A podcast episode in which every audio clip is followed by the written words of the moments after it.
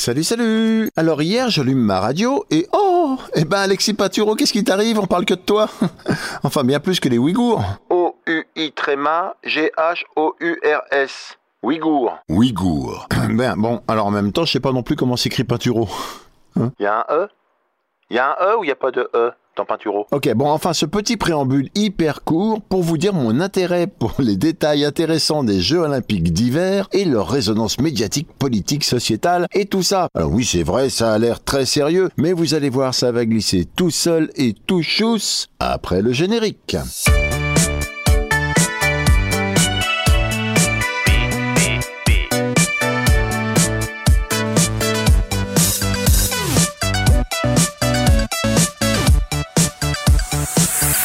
Commence par les bases. Les Jeux olympiques d'hiver sont organisés tous les 4 ans et la première édition a eu lieu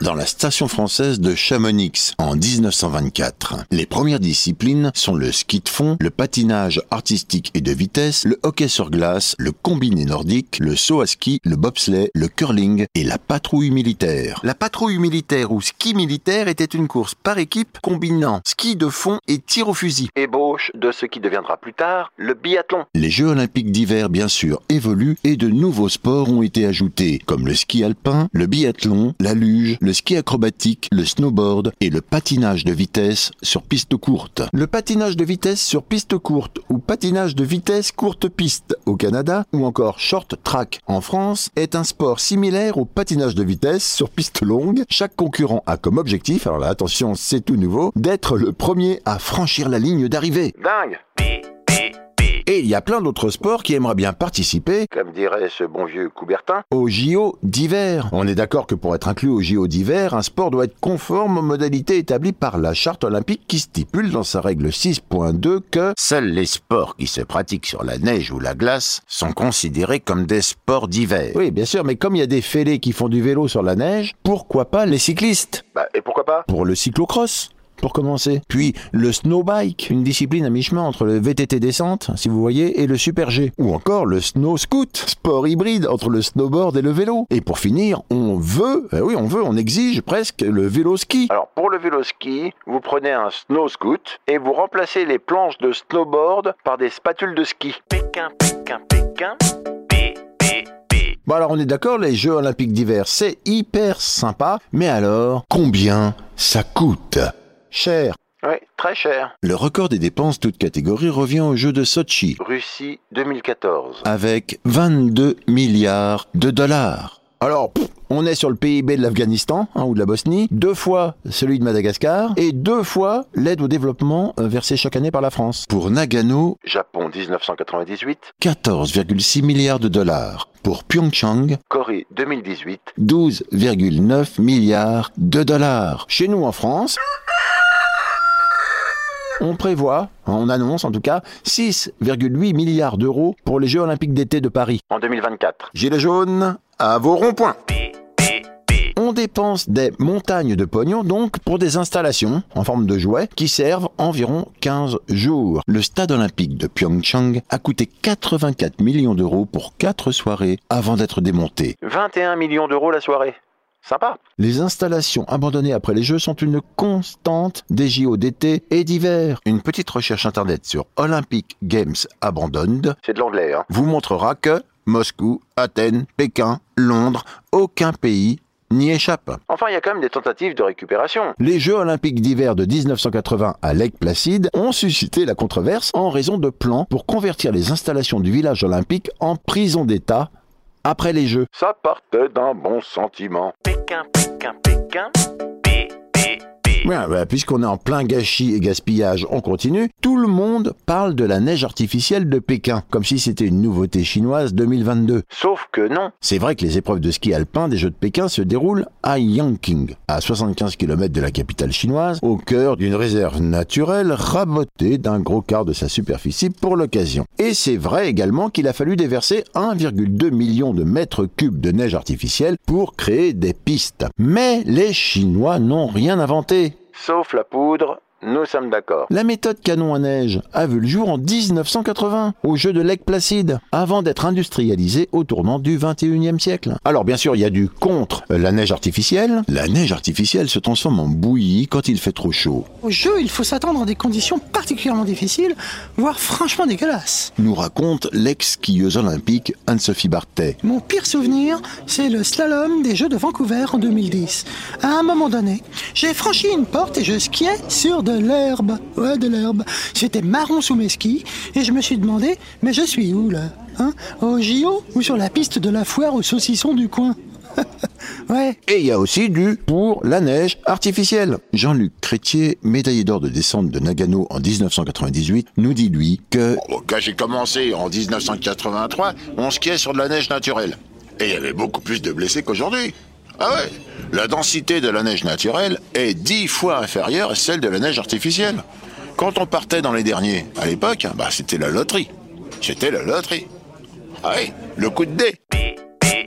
Les médailles, les médailles. Alors, pendant les 24e Jeux Olympiques d'hiver de Pékin, 327 médailles seront décernées au cours des 109 épreuves disputées dans 15 disciplines. Les médailles n'ont a priori pas de prix puisqu'elles sont le symbole de la réussite ultime dans le domaine du sport. Cependant, comme il faut rester pragmatique et bouffé, ces médailles ont tout de même une valeur monétaire. Par exemple, la médaille d'or de Pyeongchang avait une valeur de 465 euros. Ça peut varier un peu selon les prix des métaux. quelques euros de plus que les médailles d'or de Rio et de Sochi. Cependant, elle reste loin derrière la championne toute catégorie, la médaille d'or des Jeux Olympiques de Londres, qui valait 578 euros. Au fait, si vous le saviez pas, petit spoiler, les médailles d'or sont en fait des médailles en argent plaquées or. Mais heureusement, qui dit médaille dit prime. Outre la reconnaissance internationale et l'exposition médiatique, les athlètes français bénéficient en cas de médaille d'une prime de 65 000 euros pour une médaille d'or, 25 000 euros pour une médaille d'argent, 15 000 euros pour une médaille de bronze. Et pour les entraîneurs des athlètes médaillés, les primes atteignent 8 000, 15 000 et 35 000 euros respectivement pour une médaille de bronze, d'argent et d'or. Et il n'y a pas que la France qui fait ça. Non, non, non, non, non. 32 pays ou territoires sur les 91 présents aux Jeux Olympiques de Pékin ont prévu de verser une prime à leurs athlètes en cas de médaille. Ça veut quand même dire qu'il y a une soixantaine de pays qui s'en foutent. Alors, les plus généreux, c'est Hong Kong, qui verse près de 642 000 dollars à un médaillé d'or. Suivent la Turquie, 383 000 dollars, la Malaisie, 238 000 dollars, et l'Italie, 201 000 Et dans certains pays, les primes versées aux athlètes s'accompagnent d'autres avantages encore. Les États-Unis versent des primes allant de 15 000 à 37 500 dollars, auxquelles s'ajoute le financement d'une assurance maladie. La Turquie, en plus de sa belle prime, je vous l'ai dit, 383 000 dollars, ajoute une pension de retraite mensuelle équivalent à deux fois le salaire minimum net. Mais alors, quel est le salaire minimum net de la Turquie? Bon, je vous laisse réfléchir le temps de chercher. Je regarde. Salaire minimum net de la Turquie. Qu'est-ce que ça met? 440,29 euros par mois. Pékin, Pékin, Pékin.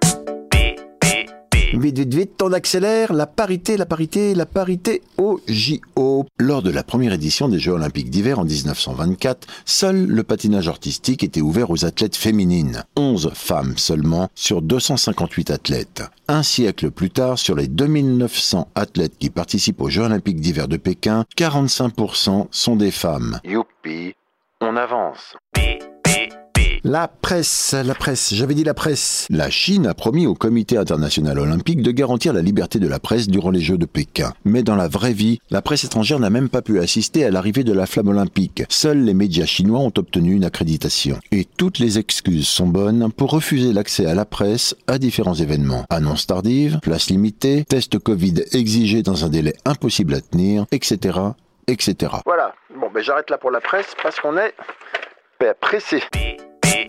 Le plus grand scandale qui a touché les Jeux paralympiques est dû à l'Espagne, qui a envoyé une équipe de basketball principalement composée d'athlètes non handicapés à la compétition pour handicapés mentaux aux Jeux d'été de 2000 à Sydney. Oui, je sais que c'est l'été. Je sais que c'est l'été, c'est hors sujet. Aux Jeux d'été de 2000 à Sydney, les Espagnols, sans surprise, gagnent la médaille d'or avant que la vérité ne soit révélée et qu'il ne leur soit ordonné de rendre cette médaille. Un scandale qui a amené le Comité international paralympique à suspendre toutes les épreuves pour handicapés mentaux jusqu'en 2012, le temps de mettre en place des procédures de vérification plus strictes. J'aimerais bien connaître, moi, ces mesures de vérification plus strictes. Non? Et le plus beau Le joueur de curling russe Alexandre Kruke... Krushelnitski. Le joueur de curling russe, Alexandre Krushelnitsky, médaillé de bronze, a été contrôlé positif au meldonium aux Jeux d'hiver de Pyeongchang. Non mais j'y crois pas. Alex, tu te dopes pour faire un curling? Alors, meldonium, meldonium. Le meldonium est un médicament anti-ischémique qui permet de récupérer très rapidement. Très utile pour le curling. Pékin, Pékin, Pékin, P, P, P.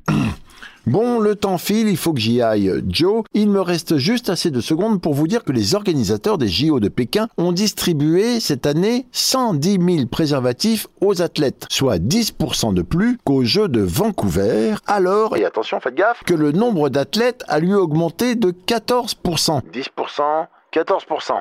Il va en manquer. Ou alors, il y en a qui vont servir plusieurs fois. Et pour finir, un big up Big up, les gars. pour tous ces ouvriers qui s'épuisent et vont parfois jusqu'à mourir pour le ballon rond sur les chantiers pharaoniques de la Coupe du Monde de foot au Qatar. Et on se retrouve la semaine prochaine pour un nouveau PPP. PPP, pourquoi? Eh ben parce que mon petit pote, personne ne peut lire, écouter ou voir tous les trucs de dingue qu'on trouve sur Internet. Allez, salut